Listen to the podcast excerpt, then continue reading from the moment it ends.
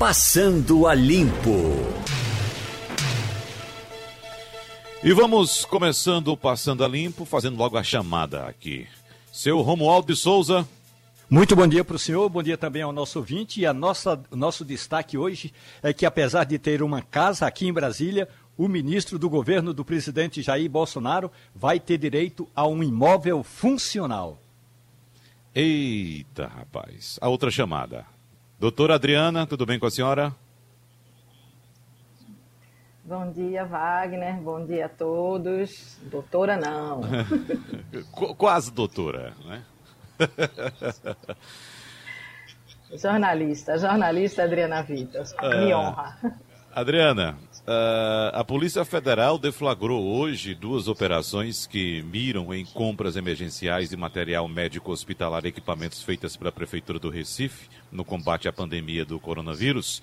E um dos mandados de, é, é de afastamento de função pública do diretor financeiro da Secretaria de Saúde da Prefeitura, Felipe Soares Bittencourt.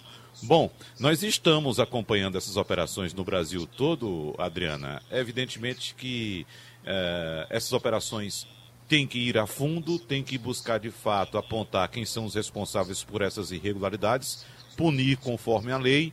Mas de fato é muito chocante que num momento como esse, né, Adriana, a gente perceba que existem ainda pessoas que se aproveitam da situação para tirar benefício próprio.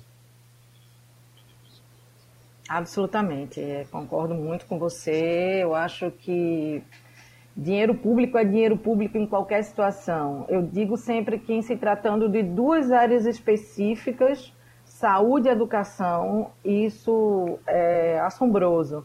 Ainda incluo transportes aí, porque no Rio de Janeiro a gente tinha desvios absurdos na área de transporte e a gente foi descobrir isso depois. É, Aqui, o que está acontecendo é que a Justiça Federal autorizou o cumprimento de mandados de busca e apreensão em cinco endereços no Recife e a quebra do sigilo de dados digitais de dispositivos eletrônicos apreendidos. A operação, isso é uma, uma continuação da Operação Apneia, que começou em maio. Uhum. É, não, não, não, não podemos responsabilizar antes da justiça, né? Por isso existem as investigações. É, mas precisa ser investigado. É. Agora a informação aponta que um dos mandados é de afastamento da função pública do diretor financeiro da Secretaria de Saúde da Prefeitura do Recife, Felipe Soares Bittencourt. Esse nome para mim é novo, Adriana. Não sei se você é, tem conhecimento, mas é, é Felipe Bittencourt ele, ele me parece ter sido também é, operador financeiro de campanhas né, do, do, PSB, mais precisamente Geraldo Júlio. Pelo menos é a informação que nós temos aqui de bastidores também. Né? É, e, e, ele teria assinado as compras emergenciais para os equipamentos, EPIs, enfim, o que fosse necessário para o combate à Covid-19. Eu não tenho mais informações a respeito desse nome, Felipe Bittencourt. Você tem mais algum detalhe? Não, não tenho. Eu lembro que lá atrás até o celular do secretário Jailson Correia foi apreendido, né? Uhum. Na, numa das fases dessa operação. Eu não conheço. O que eu lembro é que no serviço público, e eu conheço um pouco o funcionamento do serviço público, existem os ordenadores de despesa, que são pessoas que são designadas pelo gestor para assinar as despesas e atestar os serviços realizados e a compra de equipamentos em caso de serviço e em caso de compra. Então eu não tenho como dizer, não tenho conhecimento, isso acabou de sair, né, para dizer que função ele, ele exercia e que de fato se ele estava envolvido em alguma coisa ou apenas era alguém que ordenava despesas. Bom, é uma operação que está ocorrendo Até agora pela manhã. O caso ainda está sendo investigado. É, essa operação está ocorrendo agora pela manhã e, evidentemente, as informações vão chegando e a gente vai acompanhando tudo aqui informando o nosso ouvinte. Agora, por falar em informação chegando, Adriana, tem uma nota que acabou de ser divulgada pela Prefeitura do Recife, informando que todas as contratações e compras feitas pela Secretaria de Saúde para a emergência da Covid-19 têm sido realizadas dentro da legalidade e enviadas ao Tribunal de Contas do Estado Controladoria Geral da União, Ministério Público Federal e Ministério Público de Pernambuco, por iniciativa da própria Prefeitura. Ainda segundo a nota, sobre a compra de máscaras, todas foram devidamente recebidas e estão sendo utilizadas pelos profissionais de saúde nos hospitais. Em relação aos respiradores, os equipamentos não foram utilizados e, com a demora da autorização da Anvisa, os equipamentos foram devolvidos à empresa e o valor pago foi totalmente devolvido para a prefeitura, sem prejuízo para os cofres municipais. Essa é a nota oficial da prefeitura do Recife. Bom, Ivanildo é, Sampaio. Só um estranhamento, Wagner, essa história da demora da autorização da Anvisa, porque eu acho uhum. que quando você compra um equipamento, ele já tem que ser autorizado pela Anvisa, né? Pelo menos é assim que funciona. Posso estar enganada, mas eu acho que na hora que uma prefeitura municipal compra um equipamento, ele já precisa estar autorizado. Não entendo essa frase com a demora da autorização da Anvisa, os, os equipamentos foram devolvidos. Deixa eu fazer a chamada aqui, completando o time de hoje com o doutor Ivanildo Sampaio. Como é que vai, amigo? Tudo bem? Bom dia, Wagner. Bom dia, ouvinte. Deixa eu fazer uma pequena observação aí dessa é, fala de Adriana. Uhum. É que com a pandemia, é, com a, espalhamento é, dos casos pelo país inteiro, aí veio uma, determinação legal que permitia o avanço nas encomendas e nas compras de equipamentos de inspiração e outras coisas. Eu acho que foi por aí que a Prefeitura do Recife se antecipou e foi atrás de uma empresa que não fabricava e o que fabricava não prestava. É, foi pressa. E a pressa uhum. é inimiga da perfeição, como a gente já sabe, não é isso, Roy? Sem dúvida. Embora o momento seja de urgência, né, Ivanildo? É, exatamente. Mas, no, no entanto, é, deu errado e, e, como ela, mesmo a Adriana acaba de falar, a empresa devolveu aos cofres públicos o dinheiro que havia recebido adiantadamente. Isso uhum. aconteceu em outros estados, o Maranhão também foi vítima disso. No Amazonas houve um caso parecido, mas lá também houve corrupção, que aqui não se prova que houve corrupção, enfim. É, é a pandemia mexeu com tudo, inclusive com os processos legais de compra de equipamentos, com o ordenamento de despesa, com tudo quanto você imaginava antes da pandemia. Por falar em outros, outros estados, outras unidades da federação, nós tivemos essas operações, como o Ivanildo já disse, é, nessas outras unidades. Mas em Brasília, eh, houve alguma, alguma operação dessa natureza, Romualdo? Duas operações. Vamos falar uma atual que está acontecendo nesse instante. Hoje pela manhã, uma força-tarefa do Ministério Público do Distrito Federal e da Polícia Civil acordou o ex-governador Agnello Queiroz, do PT, que foi levado à prisão, é, está prestando depoimento ele é acusado de participar de um esquema de compra de equipamentos hospitalares e de ter recebido mais de 400 mil reais em propina para gastar na campanha eleitoral em 2014. Pois bem, isso é um fato anterior à pandemia. Mas por que essa operação está acontecendo hoje? Porque a operação envolve um instituto chamado Instituto Brasília para o Bem-Estar do Servidor Público, que foi criado justamente para facilitar a compra de equipamentos lá no passado. E esse mesmo instituto que patrocinou essa compra irregular no governo do PT, agora está envolvido também em compras irregulares para a montagem do hospital que está funcionando ali no estádio Mané Garrincha. Nesse momento, a Polícia Civil está levando o ex-governador para prestar depoimento. Além dessa denúncia de corrupção, Agnello Queiroz é acusado de ter em casa uma arma sem registro e vai ter de prestar depoimentos, Wagner Gomes. Isso é em relação à gestão Agnello, não é isso, Romualdo? Agora, em relação à gestão. É...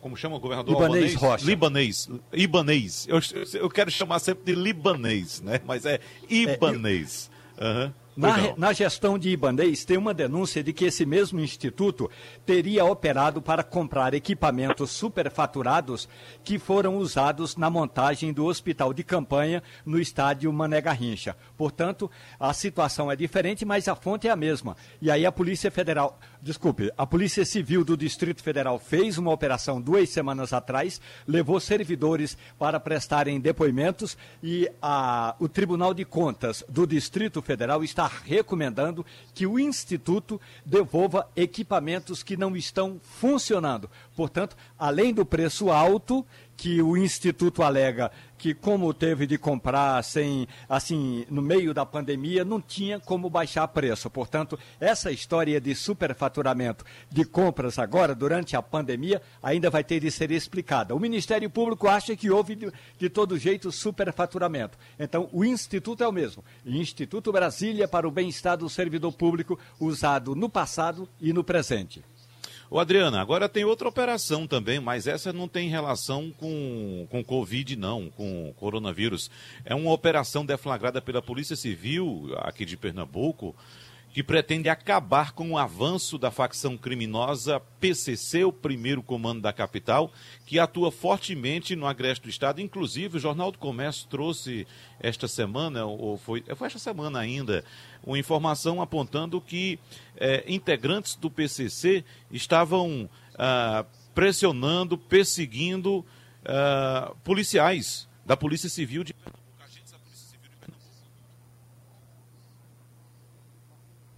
Oi, me escuta? Estou escutando. É, é, o seu áudio ficou ruim para mim, mas eu acho que eu vi até o final. Sim, a Polícia Civil deflagrou hoje uma operação. Eles dizem que é a trigésima operação de repressão qualificada do ano, que chama. É ruim esse nome, eu não sei dizer direito não, mas é, existiu alguma coisa assim, uhum. e que foram, foi um ano e dois meses de investigação para prender integrantes de um grupo criminoso que atuava nos municípios de Surubim, Casinhas e Macaparana. Eles é. estão sendo cumpridos 30 mandados de prisão e 14 mandados de busca e apreensão domiciliar. Que coisa, né? E essa informação de que esse grupo estaria atuando aqui no agreste do Estado e também é, é, fazendo uma espécie de perseguição a, a, aos policiais civis é uma coisa impressionante. Né? É, a gente sempre teve informações de grupos é, criminosos de outras regiões do país atuando, tanto o PCC como o Primeiro Comando, ou Comando Vermelho, melhor dizendo, e outras facções também. Mas assim, tão claramente assim, a gente não tinha tanta informação. Bom, a gente espera evidentemente que essa operação tenha êxito e que de fato tudo fique esclarecido e que esses criminosos sejam isolados, né? Que deve, eles devem agir, inclusive, Adriana, dentro de presídios, né? Sim, não é, não é gente. Aquela fuga de Limoeiro, o, o secretário Pedro Eurico de Ressocialização teve aqui com a gente e chegou a falar. Eles estavam em busca de gente grande, né? Ligada ao PCC. E esse momento de, em, em que as coisas estão estranhas porque vivemos uma pandemia, também o crime se aproveita. Né? E, e, aproveitando, tem mais uma operação, viu, Wagner? Tem uma operação uhum. Em curso hoje, deflagrada hoje, a Operação Balmasque. A Polícia Federal investiga irregularidades na aquisição de material médico e hospitalar em Pernambuco. É, são as chamadas EPIs. Essa aí, é, essa aí é contra o Estado? O desvio calculado é mais ou menos de 15 milhões de reais. Ah, essa aí contra o, o, Estado, no caso, né? Operação Balmas tem em Pernambuco, é. Na, eles, decorrentes de dispensa de licitação efetuadas pela Prefeitura do Recife Também? por meio da Secretaria de Saúde, uhum. com recursos provenientes do SUS Ministério da Saúde. Uhum. Ivanildo Sampaio. Ô Wagner, sabe o que chama a atenção? é que hoje é, esses corruptos sabem que o Ministério Público e a Polícia Federal, a Receita Federal, são extremamente bem equipados para detectar qualquer tipo de desvio de recursos públicos. Então estão aí os exemplos, é, você desde do, do, do Lava, da Lava Jato, que ninguém que roubou deixou de ser acusado, deixou de ser investigado. Então eles insistem, é dizer, querem ir para a cadeia, querem provar que são ladrões e que merecem ir para a cadeia. É. Em relação a essa, essa ação da Polícia Civil no Agreste, Ivanildo, Adriana e, e os agentes e comissários da Polícia Civil, para vocês terem ideia, estavam pedindo remoção para delegacias e outros municípios por causa dessas ameaças sofridas pelo PCC. Então, como medida de segurança, os policiais passaram a fazer uma espécie de rodízio em outras cidades, evitando um longo período nos mesmos locais. Ou seja, é a polícia correndo de bandido. Já viu isso, Ivanildo? É verdade. Né? Mudou o processo. Mudou o processo. É, Será que isso é, faz parte do novo normal? Pois é. Antigamente era o bandido que corria da polícia, né? Agora é a polícia que corre do bandido. Veja que coisa. Vamos fazer um intervalo rapidinho, daqui a pouco a gente volta. Rafael Guerra, do Ronda JC, fez essa matéria, só para concluir, tá no, no site, no blog Ronda JC de Rafael, e ele mostra que o PCC está pichando muro de casas, de delegacia, mandando bilhetes e que nem os juízes querem pegar mais os processos ligados ao PCC no Agreste. É muito ah, grave. Mas, que coisa. Já estamos com o professor Antônio Lavareda para a gente falar alguns assuntos. Nós estamos, professor, hoje aqui com Romualdo de Souza, com Ivanildo Sampaio e com Adriana Victor. Inicialmente, eu queria saber do senhor, professor Lavareda, um detalhe a respeito da rodada de julho da pesquisa XP e PESP, que trouxe aí uma série de indicadores de melhora na percepção da população sobre o governo de Jair Bolsonaro. E a gente acompanhou essa semana no Congresso uma corrida do governo para tentar colocar dois penduricalhos da área social uh, no, no Fundeb, né? Então, uh, aquela percepção de que o governo começou a perceber que uh, a assistência social, no caso, por exemplo, do auxílio emergencial, isso colabora positivamente com a percepção da população em relação ao governo. O, uh, o governo começou a perceber isso, professor Lavareda. Bom dia para o senhor. Bom dia, Wagner. Bom dia, Adriana, Ivanildo. Prazer estar aqui com vocês de novo.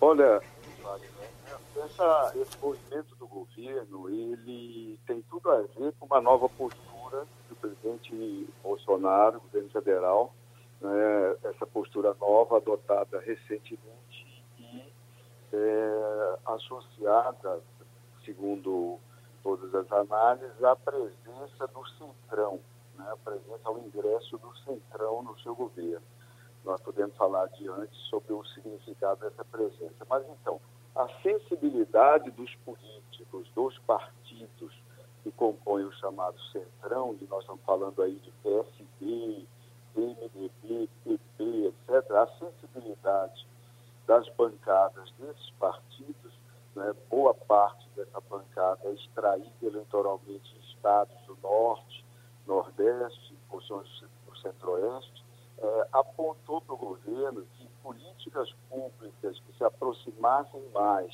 da população de baixa renda, que também é base desses partidos, né, viriam a favorecer o governo a curto e longo prazo, na perspectiva de 2022. Então, essa tentativa de apropriar recursos do Fundeb para um, programa de renda mínima. Agora isso foi deixado para trás, já foi superado, mas é a tentativa de utilizar parte desse recurso para um programa de creches que, no cálculo político, daria um grande ou expressivo retorno eleitoral, também corroboram isso. Esse, esse movimento tem a ver com o grau de sensibilidade política maior do governo que surgiu em decorrência dessa aliança com o Centrão, com os partidos do Centrão, pelos motivos que nós podemos conversar ao longo dessa, desse, dessa nossa entrevista, Wagner. Bom, então aproveitando o embalo, já que o senhor citou o Centrão, vamos direto para Brasília. Romualdo de Souza. Professor Antônio Lavareda, muito bom dia para o senhor. É atribuído ao ministro hoje da Cidadania, Onix Lorenzoni, que no começo do governo era o chefe da Casa Civil, esse jeito do presidente Jair Bolsonaro governar no primeiro ano, ignorando, literalmente ignorando o Congresso Nacional, apesar de umas e outras idas, mas na prática ele não fazia acordos nem negociava com o Congresso Nacional. Onix Lorenzoni dizia que era importante, que era fundamental que o governo fizesse um jeito diferente de governar sem envolver os partidos políticos. A gente viu deu no que deu. A minha pergunta é a seguinte: o senhor entende que o presidente Jair Bolsonaro está mesmo convencido de que é importante estar ou ter aliados no Congresso Nacional, ou ele está se agarrando no primeiro graveto que aparece? Ô, Romualdo, é, indo bem direto ao ponto, se ele está convencido de fato ou não, só o psicanalista dele ou a primeira-dama vão poder nos dizer, certo? É, mas, é, do ponto de vista do seu comportamento recente, houve mudanças nítidas. Eu quero recuperar rapidamente, sem deixar de responder a sua questão, algumas outras dessas mudanças. Primeiro, do ponto de vista de imagem, do ponto de vista de comunicação, o presidente passou a evitar o cercadinho, e, e no cercadinho aquelas entrevistas ou aqueles pronunciamentos dos quais todos nós recordamos que eram um prato cheio para a exploração da imprensa, exploração no sentido de divulgação e exploração política por parte da oposição. Sistematicamente, o presidente abria novas frentes de conflito a cada declaração que dava na entrada e na saída do Alvorada. Do ponto de vista da comunicação, isso veio ocorrer simultaneamente com a mudança na área.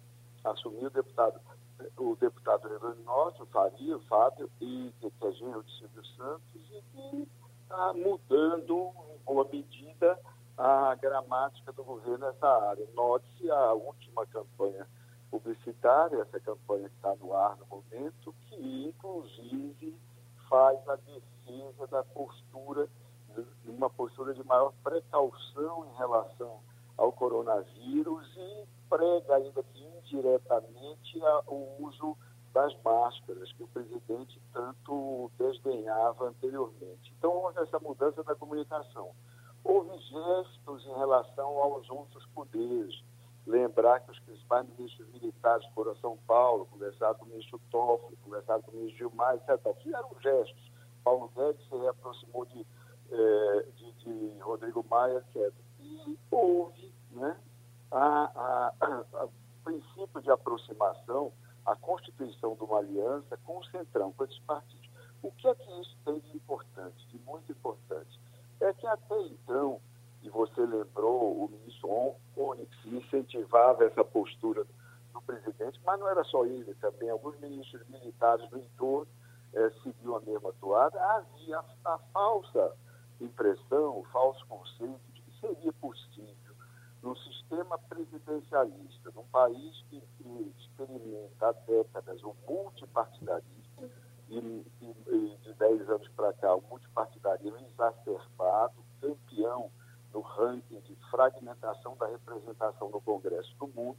Pois bem, presidencialismo e multipartidarismo. Havia falsa impressão de que o governo poderia exercer todo o mandato e implementar as políticas públicas que desejasse sem cumprir uh, o, o, as necessidades a articulação do chamado presidencialismo de coalizão, ou seja, sem uma base de apoio nítida, um suporte efetivo, transversal, que não dependa eh, das votações de cada dia, ou seja, que não deixe a sorte do governo entregue a DOC, a cada momento entregue a um dos parlamentares. Então, mas não existe isso. No presidencialismo ou multipartidarismo, ou você tem presidencialismo de coalizão, ou você tem um projeto cesarista, vai dizer, um projeto autoritário.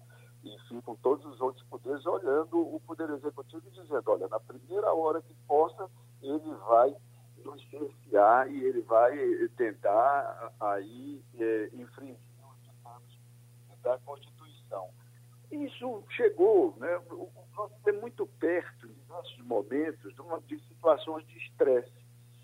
Lembra que o presidente frequentou manifestações de conteúdo francamente autoritário, inclusive à, frente do, do, comando do Exército, que eh, ministros militares eh, notas, emitiram notas com sabor, eh, para dizer o mínimo, eh, eh, ali no limite do de à harmonia entre os poderes e à coordenação dos poderes, e apoiadores do presidente, dentro do parlamento e fora do parlamento, francamente, eh, defenderam posturas e atitudes golpistas ou autoritárias. Houve uma reação intensa do Congresso, do Supremo, da mídia. Há muito tempo não se via editoriais em grandes jornais do país, editoriais de primeira página, é, repudiando tentativas golpistas. Houve reação da sociedade civil, lembremos os manifestos publicados, a articulação dos políticos e até nas ruas. Havia até então monopólio das ruas pelos bolsonaristas de Brasília e São Paulo e isso terminou, é, se, terminou mobilizando do outro lado uma reação também que se contrapunha a essas posturas. Pois bem, tudo isso junto, mais a prisão do Queiroz, que fragilizou o entorno do presidente, deixou mais inseguro, tudo isso, é, com, com, no conjunto, terminou levando o presidente a enveredar finalmente, né, e o seu governo, pelo presidencialismo de coalizão, que é o caminho possível de um governo normal, num quadro, como eu disse, multipartidário. Acho que o, o afastamento do ministro Onyx, que você lembrou para o Ministério da Cidadania, ou seja, saiu de dentro do núcleo do Palácio do Governo, também contribuiu para isso. Ou seja, é uma lógica mais adequada ao sistema democrático e ao presidencialismo que foi abraçada pelo presidente e pelo seu entorno. É, esperemos que isso seja, de fato, uma convicção, uma nova convicção do presidente porque o outro caminho tinha aparência, tinha cor de cesarismo, de respeito à institucionalidade democrática. E ficou claro que aquilo não daria certo, Romualdo, até porque o Brasil hoje, com o nível de desenvolvimento que tem, nível de inserção mundial, complexidade da sociedade civil, etc., um governo autoritário é uma, é uma, seria um anacronismo e não teria qualquer apoio de, de nenhum segmento expressivo da sociedade, salvo aqueles que tivessem é, envolvidos nessa que, que, pareceu a muitos, ou pareceria a muitos, uma aventura, como alto. Adriana Victor. Oi, bom dia, Lavareda. É, você já tratou disso aí na sua fala, mas eu queria mais especificamente que você pudesse dissecar um pouco da relação atual do presidente com o Congresso, tendo como gancho que na noite de ontem a deputada do PSL do Distrito Federal, Bia Kisses, foi afastada. E isso está diretamente ligado a como foi tratado o Fundeb, algo tão importante, espinha dorsal da educação brasileira, e como o, o, o, governo postergou essa discussão e ela chegou a um ponto que depois ele quis é, ganhar os louros, mas que parece que na verdade não tem louros. Né? Veja, Adriana, o, a forma como o governo federal vem, vem administrando essa questão da, da, do Fundeb, que tem prazo né, para é, evitar-se aí uma descontinuidade prejuízo magnífico para a educação brasileira, para as nossas crianças, etc. Dessa forma, mais ou menos ela estava, é, ou está ainda, influenciada pela postura anterior do governo Bolsonaro. O que é que eu chamo a postura anterior? Talvez nós venhamos no futuro a dividir o governo Bolsonaro, esse é, quatriênio em duas etapas, a, a etapa pré-centrão e a etapa pós-centrão. A etapa pós-centrão é a etapa do presidencialismo de coalizão. Na fase anterior é a fase do confronto, a fase do enfrentamento, e aí aquela sucessão de ministros. Ele colocou ministros claramente ideológicos. Né? O último, inclusive, saiu basicamente pressionado às pressas com medo até de, dizia ser preso por conta de declarações e posturas é, que respeitavam aí os cânones democráticos. E o governo está pagando o ônus de não ter tido até agora um, um, Ministério da Educação proativo, que estivesse trabalhando no Congresso, que estivesse discutindo é, a, a, questão do, da, da, atualização e da aprovação da emenda do Fundeb, etc., com, com, agora com características mais definitivas, então paga esse preço. Ele ainda padece dessa, dessa disjuntiva de base no Congresso, veja o seguinte, é, lembremos o seguinte, ele é, fez a aliança com o Centrão, ainda nós estamos assistindo aquela fase ainda algo envergonhada, ou seja, o, o, governo não aparece com o noivo muito claramente, essa aliança com o Centrão não é bem admitida, não fica ainda bem explícita, ainda está naquela fase de, de mudança de comportamento, mudança de atitude, mas ainda meio ressabiada. E aí você tem ainda parlamentares, boa parte dos quase eleitos pelo PSL, permanece no PSL, no PSL a, a, a despeito da ruptura do presidente com, com o comando da legenda, e imprimindo uma direção para as discussões dentro do Congresso com esse teor mais radical, esse teor de confronto. É, o limite é, da negociação dentro do Congresso ainda não foi definitivamente passado na Câmara para o, o, Centrão.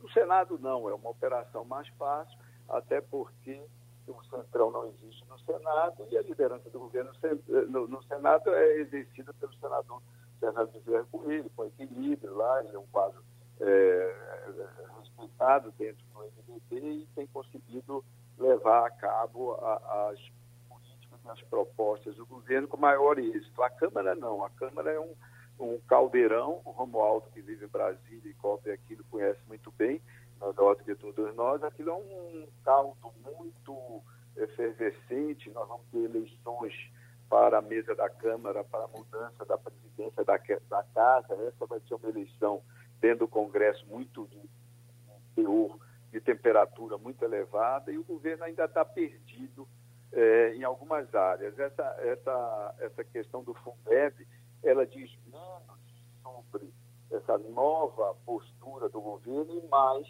sobre a postura anterior é, exercitada pelos ministros da educação que se sucederam e que tiveram como traço em comum a pouca efetividade.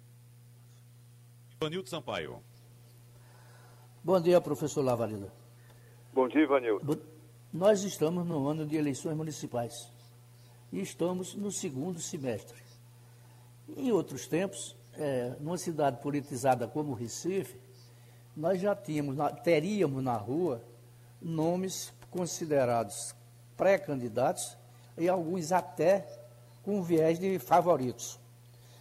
O senhor tem hoje algum indicativo de que existam candidaturas favoritas, pelo menos para chegar no segundo turno, nas eleições municipais para a Prefeitura do Recife?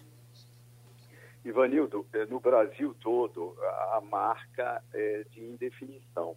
Indefinição, em muitos casos, de candidaturas e, na maioria quase absoluta dos casos, em definição dos eleitores. Isso aparece nas questões, nas respostas às questões espontâneas das pesquisas. É bom a gente ir dando uma olhada nisso. Perguntados em quem votaria, um quantitativo mínimo, né, mínimo, reduzidíssimo de eleitores consegue declinar o nome. Nós vamos para uma eleição diferente. Nós já conversamos aqui, mais de dois meses atrás, sobre uh, essas eleições municipais. Eleições que vão ser travadas em circunstâncias anormais, ou seja, é, com eleitores ainda em isolamento, candidatos fazendo campanha mascarados. Então, essa coisa de eleitores isolados, candidatos mascarados, ausência de manifestações de rua, de atos de rua, é, uma campanha que alcança a sociedade muito fragilizada, saindo desse período de isolamento, a sociedade no conjunto bastante empobrecida, perda de empregos, perda de renda para, para as famílias, etc.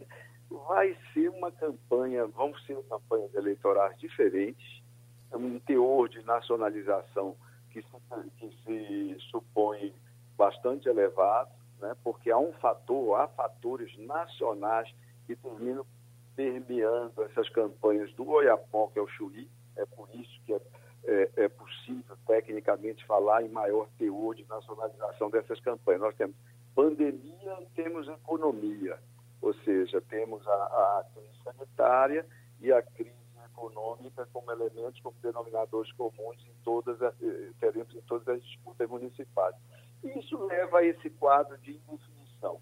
Quando você tem uma eleição em que na qual o incumbente eh, não é candidato, porque não pode ser, é o caso eh, da eleição do Recife, essas eleições tendem a, ficar, a ser consideradas eleições abertas. E no caso dessa específica da nossa capital, pelos motivos que eu eh, descrevi, e também por ser uma eleição tecnicamente aberta, sem presença de incumbente, é, só um torcedor poderá fazer, nesse momento, vaticínios, prognósticos sobre quem estará no segundo turno. Acho que na eleição do Recife, é, tudo, vou repetir, tudo poderá vir a ocorrer. Nada deverá nos surpreender. Professor Antônio Lavareda, já que Ivanildo Sampaio tocou em eleições, no caso eleições municipais, eu vou puxar um assunto aqui que está uh, em destaque em dois jornais do Brasil hoje. Aliás, não é nem só um assunto, é um nome.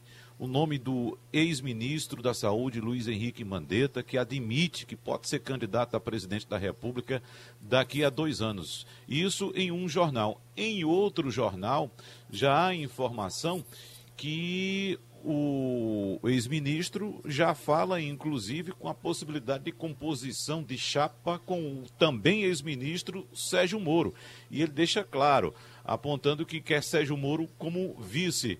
Nos levantamentos que o senhor faz, o eleitor já se posiciona de alguma forma em relação a 2022 ou isso é um assunto ainda muito distante, professor?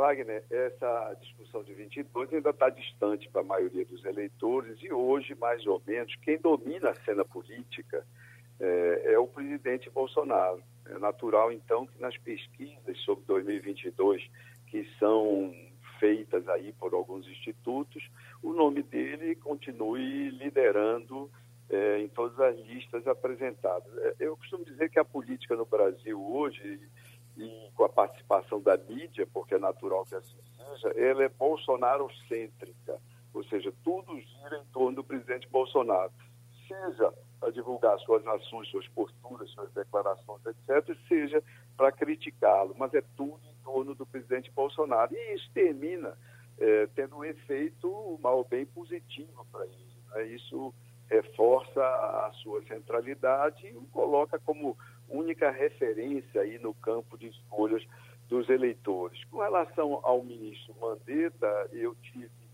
ontem à noite a oportunidade de fazer a abertura do nosso programa Ponto a Ponto. Hoje eu é, faço, porque eu não tenho viajado a São Paulo por conta da pandemia, eu faço um comentário inicial e a, e a entrevista decorre com a, a Mônica Berga.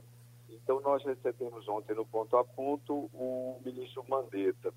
E na minha apresentação inicial, nos comentários que eu fiz, eu mostrava um levantamento da, do Instituto Atlas, um levantamento de julho, quando o ministro já estava afastado há dois meses e meio é, do, do, cargo de ministro da Saúde, em que ele tinha, é, em que avaliava a popularidade de uma lista de 11 políticos.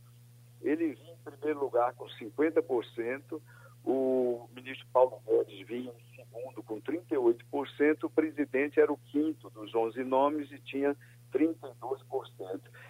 Esse registro, ou seja, dois meses após a saída, etc e tal, esse eh, percentual, ou qualquer número próximo a isso, que qualquer outra pesquisa possa apontar, significa que na sua passagem o ministro Mandetta conseguiu um enraizamento em termos de identificação do seu nome na sociedade, e conseguir uma percepção, uma leitura extremamente positiva por parte da população.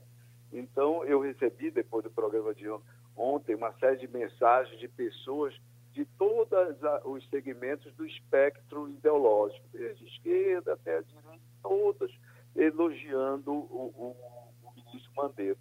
Então, é verdade sim que no cenário e nos cálculos eleitorais de 2022, ele é um nome que poderá uh, vir a, a, constituir uma alternativa. Essa eventual junção, uma eventual aliança com o ministro Sérgio Moro, isso, eh, essas, essas chapas montadas com muita antecedência, elas pouco, uh, poucas vezes elas já se concretizaram. Composição de chapas tem que levar em conta uma série de fatores, apoio partidário, uma série de, de questões e, em geral, isso é definido de última hora. Basta ver que o, até 24 horas antes da escolha do general Mourão para ser vice do presidente Bolsonaro, o, o, nome escolhido era o do príncipe de Orleans e Bragança, que terminou sendo descartado na 25ª hora. Mas é sim, o, o ministro Mandetta é um desses nomes que se estão colocados para 2022. E foi nesse programa, e foi na, no momento que a Mônica encerrava a entrevista, que ele admitiu a candidatura a presidente, a vice-presidente, ou seja, disse que, tava, que tava no, no, no, estaria no campo de batalha em 2022, Wagner. Professor Antônio Lavareda, muito obrigado, um abraço para o senhor e até uma próxima oportunidade. Um abraço a você, Wagner, Adriana, Ivanildo e Romualdo.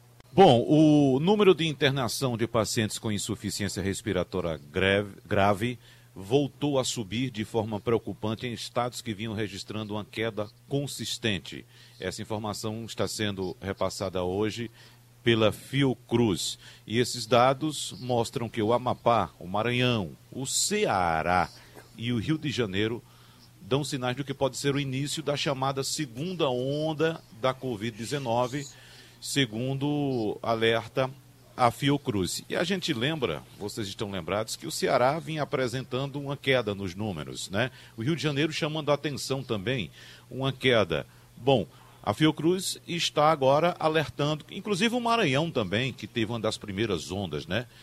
Começou a crescer novamente. Vamos conversar sobre esse assunto com o cientista Jones Albuquerque, da Universidade Federal de Pernambuco, porque a gente quer saber inicialmente, professor Jones, se por acaso essas ondas que estão ocorrendo em outros estados, eu citei alguns aqui como o Ceará, o Maranhão, o Rio de Janeiro, mas o sul do país que começou ali com um certo controle da pandemia, agora está uma coisa absurda uh, de, em, em caso de número de infecções.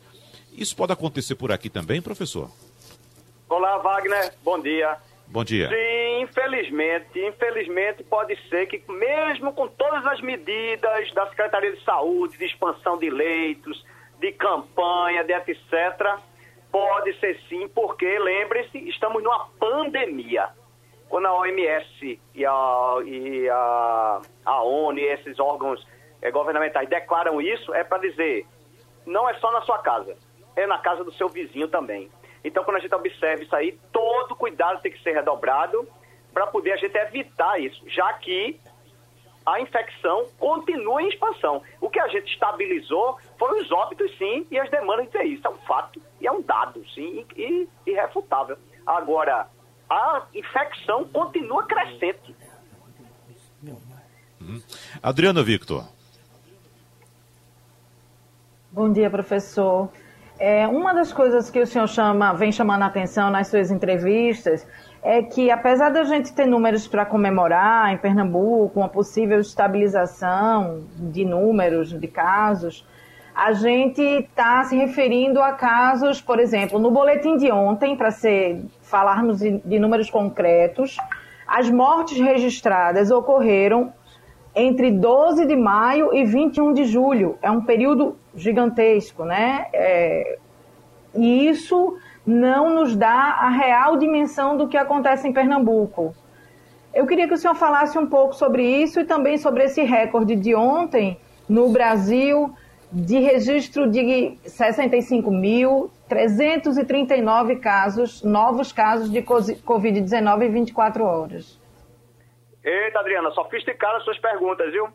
A do teste, a dos 60 e, e mais 60 mil, quer dizer que a gente está testando, o que é muito bom. Isso é excelente. A gente está observando a população. Não é excelente os casos positivos, não, que o, que o, o ouvinte não me interprete mal. É excelente que a gente está observando. Então isso é bom. A gente está percebendo a pandemia. Em relação a Pernambuco, a, a gente nunca deixou de estar na pandemia. O que a gente controlou por esforços gigantescos, você pode, isso é outro fato, esforços gigantescos das secretarias, de aumentar o cuidado. Então, claro, o óbito diminui. É, foi uma ação corretíssima e, e, e, enérgica, porque colocaram no ar em, em 40 e poucos dias centenas de UTIs. Isso realmente foi muito bom. Em compensação, a gente reabriu, Adriana. E quando reabriu, o vírus começou a circular em outra velocidade na população. Tomara, tomara que a gente tenha aprendido as, os distanciamentos e as máscaras, porque o grau de infecção continua em, em expansão na, na região metropolitana, no, no interior do estado de Pernambuco, etc. Mas eu vejo com muita felicidade quando eu pego meu carro aqui de manhã e vou para o laboratório, eu vejo que o ônibus está todo mundo de máscara. Eu começo a... Isso, é, isso ainda dá esperanças da gente de essa onda de óbitos não nos atingir. Observe que a onda de infecção a gente nunca saiu. É. Ivanildo Sampaio. Bom dia, professor Júnior. Bom dia, Ivanildo. O presidente Donald Trump é, acusa agora a China de estar espionando pesquisas científicas realizadas nos Estados Unidos em relação à vacina contra o coronavírus. Eu pergunto ao senhor, os leigos não conseguem entender isso. Como é que é possível se espionar uma pesquisa que é fe feita em ambiente fechado, com cientistas que são reconhecidamente patrióticos, e aparece uma história dessa na, na imprensa mundial? Como é que se explica isso? Tem essa espionagem ou isso é campanha política do presidente? Eita, vocês. Agora eu entendo porque é que o Passando a Limpo é Passando a Limpo mesmo, né? Muito bom, excelente. É, eu vou lhe dar um dado, que é o seguinte: os asiáticos, é, eu estudei muito tempo em algumas universidades por fora, e os asiáticos são comuns nos nossos laboratórios internacionais. A própria UCL, que é a, a faculdade ganhou o Nobel de Medicina do ano passado com o Francis Crick Institute, eu trabalhei lá, e era, tinha 80% de gente de chinês, de coreano. Então, que, o que é que ele pode estar argumentando? Obviamente que eu não vou fazer juízo de valor do Trump, a gente já sabe quem é o, o indivíduo e como que ele, o, o presidente dos Estados Unidos, mas um fato é, muitos asiáticos fazem parte dos corpos de pesquisa dos laboratórios. Muitos pós-doutores, muitos PHDs. Então, esse argumento dele aí, eu não entendo como que a, a confesso também, estou concordo com o senhor, como que a, uma, um laboratório fechado de risco biológico nível 3, que é esse o risco biológico da vacina, é, consegue informação ser vazada e espionada, realmente é, é, é curioso, mas um fato seja é verdadeiro. Os pesqui... Todo time de pesquisa tem chineses, coreanos, japoneses, no mundo todo. Agora mesmo, antes daqui, eu estava numa live pelo Laboratório de Imunopatologia, que é Exame, com o Japão, agora, um, vários japoneses, inclusive traduzindo, não sei falar japonês, traduzindo. Então, pode ser que seja essa o argumento dele, porque ele chega num laboratório e vê vários chineses trabalhando para ele e está dizendo que é isso, talvez um pretexto para criar é, atritos. Né? Romualdo de Souza. Professor Jones Albuquerque. Bom dia para o senhor, tudo bem? Bom dia, Romualdo, prazer tê-lo aí. Professor, por gentileza, veja bem se eu, se eu compreendi a sua, o seu argumento. Isso significa que nós estamos, tem alguns especialistas que chamam que estamos no platô há mais ou menos 10 dias, ou seja, nem sobe muito, nem desce muito. Isso representa o que chamamos de subnotificações do passado e que agora estão sendo feitas as notificações que não foram feitas ali no começo da pandemia, entre o início do, da pandemia e aquela, e aquela marca do, do, do mês de abril, professor? Eita, olha, exatamente. E aí resgata o que a Adriana levantou agora há pouco, que é a gente lança os óbitos e aparece óbito de 12 de maio.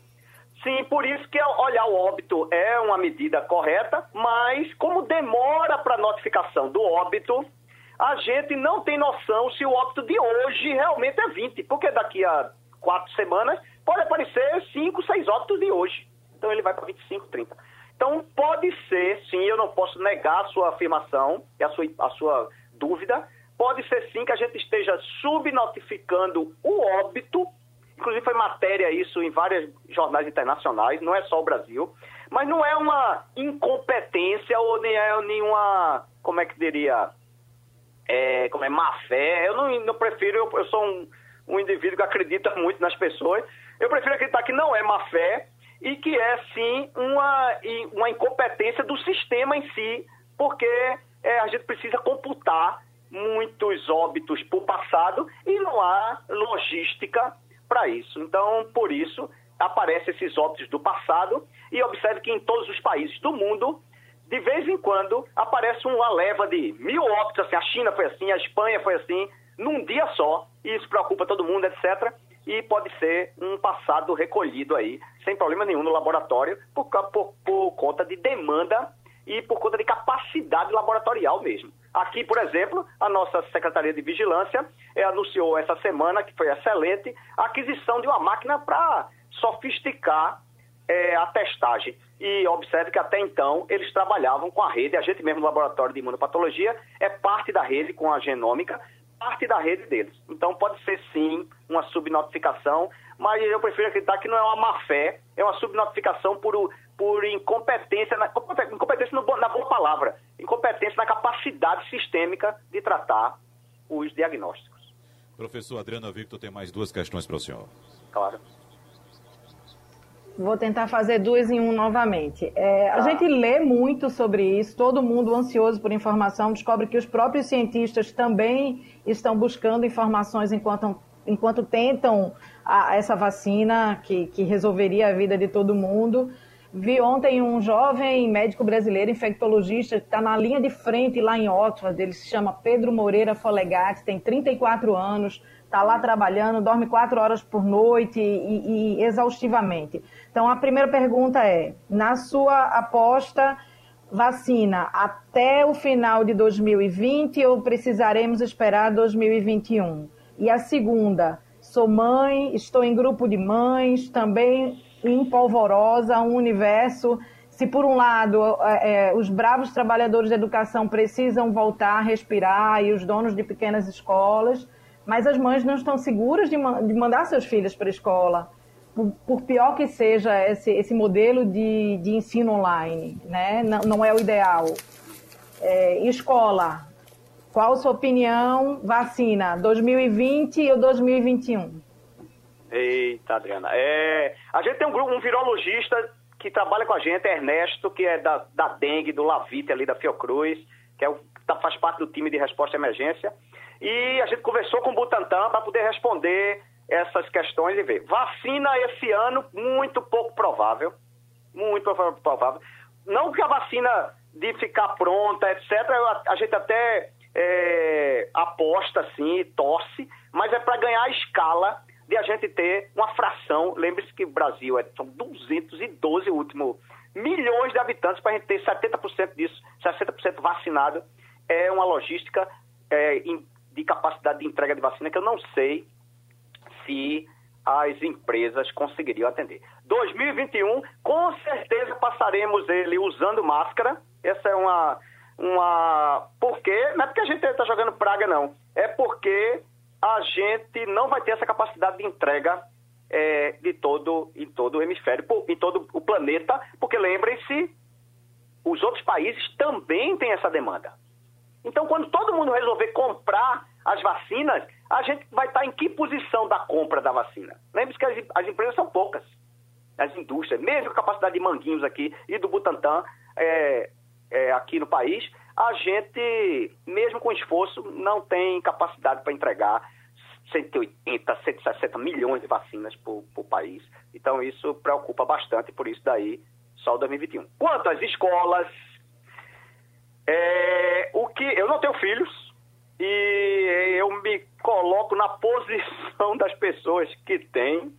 O que a gente observa é o seguinte: os novos estudos, inclusive o professor Gauss, que é um estatístico de mão cheia, que também é parte da resposta de emergência da gente, trabalha com a gente junto. Observe que tem virologista, médico, estatístico, no mesmo time, internacional inclusive, com a Escola de Medicina de Londres.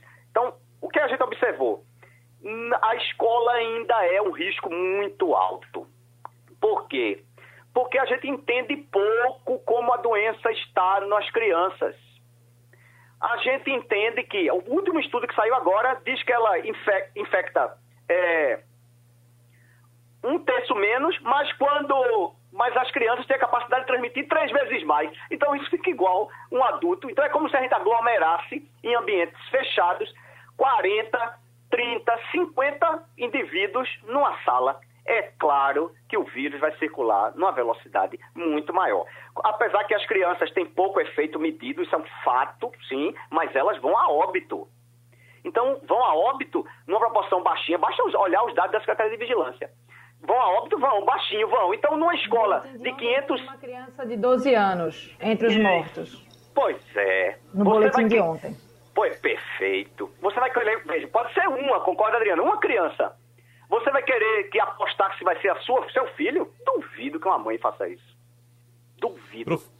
Professor Jones Albuquerque, mais uma vez, muito obrigado. Um abraço para o senhor e até a próxima oportunidade. Um abraço e obrigado, Wagner, pela oportunidade. E pessoal em casa, máscara e distanciamento, por favor. Ô, Adriana, Victor, pegando sua preocupação na última pergunta com o professor Jones, tem um, uma análise que foi feita também pela Fiocruz com base na Pesquisa Nacional de Saúde de 2013 do IBGE, que diz o seguinte: a volta, a volta às aulas pode representar uma ameaça potencial para 9 milhões e meio de brasileiros, idosos, adultos com problemas crônicos de saúde que vivem nas mesmas casas em que moram crianças e adolescentes com idade escolar, ou seja, dos 3 aos 17 anos e que até agora estavam em isolamento. Então, o risco, Adriana, não é somente para as crianças, os adolescentes que vão à escola.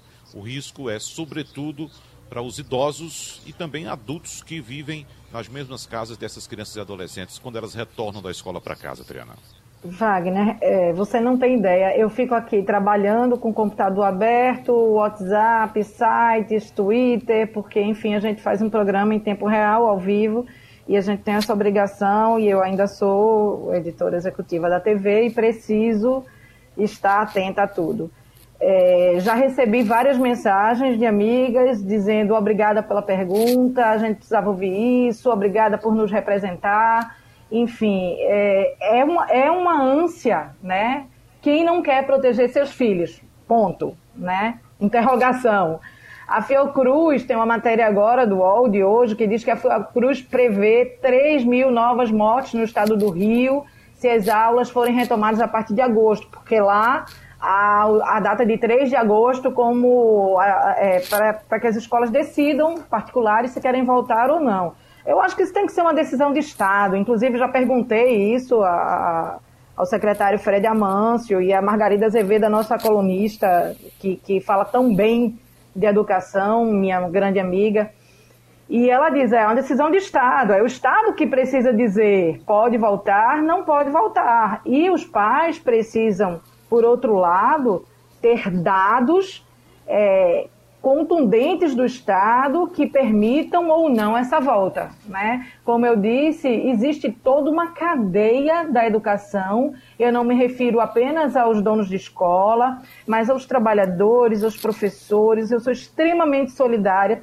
Para você ter uma ideia, é, minha filha estuda numa escola que eu ajudei a fundar uma pequena escola é, que, que é uma grande escola, na verdade, por tudo que ela exercitou nesse tempo mais a Escola Parque. E, e que eu sei que está numa, numa situação muito difícil, mas que a prioridade é sim a saúde das crianças. Não tem como dizer que não. É. Ivanildo Sampaio, você tem netos em idade escolar, você tem essa preocupação também que a Adriana tem, claro, com o filho dela ou com a filha dela, é, é, é nessa volta para casa, Ivanildo? Eu tenho neto na faculdade, tenho neto fazendo curso médio, e tenho netos pequenos. É, me dá uma preocupação imensa saber que eles poderão voltar a frequentar um ambiente de risco. Né? O, o meu filho, pai dos meus netos menores, é, também tem essa preocupação e não creio que ele vá submeter os dois filhos dele a qualquer tipo de risco. Então, se é, é mesmo uma decisão de Estado, é preciso saber se essa decisão está fundamentado em normas de segurança, de eh, precaução para qualquer tipo de exposição dos alunos a ambientes contaminados. E eu não creio que as escolas queiram correr também esse tipo de risco. Romualdo de Souza, para a gente encerrar, nós temos no Congresso Nacional as discussões acerca da reforma tributária e o setor de serviços já está reclamando, viu, Romualdo de Souza? Rapidinho, por favor, para a gente fechar porque o setor está insatisfeito com essa alíquota de 12% para para contribuição de bens e serviços, está pesando muito a mão sobre o setor de serviços e o pessoal está inclusive ameaçando aí boicotar essa reforma, viu, Romualdo. Mas não tenha dúvida, Wagner. Um Congresso Nacional que tem uma proposta de reforma tributária na Câmara dos Deputados, tem uma segunda proposta de reforma tributária que está no Senado Federal e recebe a terceira proposta vinda da parte do governo para tratar justamente da reforma tributária meia-boca do Palácio do Planalto, da equipe do ministro da Economia, tem tudo para rechaçar esses itens da proposta de Paulo Guedes e se debruçar sobre uma ou outra tese. E o mais provável mesmo é que a tese que vai prevalecer é aquela que está rotulada uh, e comandada pelo deputado Baleia Rossi, presidente nacional do MDB, que é a proposta que está na Câmara dos Deputados e que está mais avançada. A que está no Senado, de autoria do ex-deputado uh, Luiz Carlos Rauli, também está avançada, mas tem menos argumentos, tem menos pontos de reforma tributária. Já do governo, como o próprio Paulo Guedes admitiu aqui na Rádio Jornal, é apenas a metade de uma proposta. Na prática, é só um tiquinho, como a gente diz no interior de Pernambuco, Wagner. Romualdo de Souza, Adriana Victor, Ivanildo Sampaio, muito obrigado. Até já. Passando a limpo.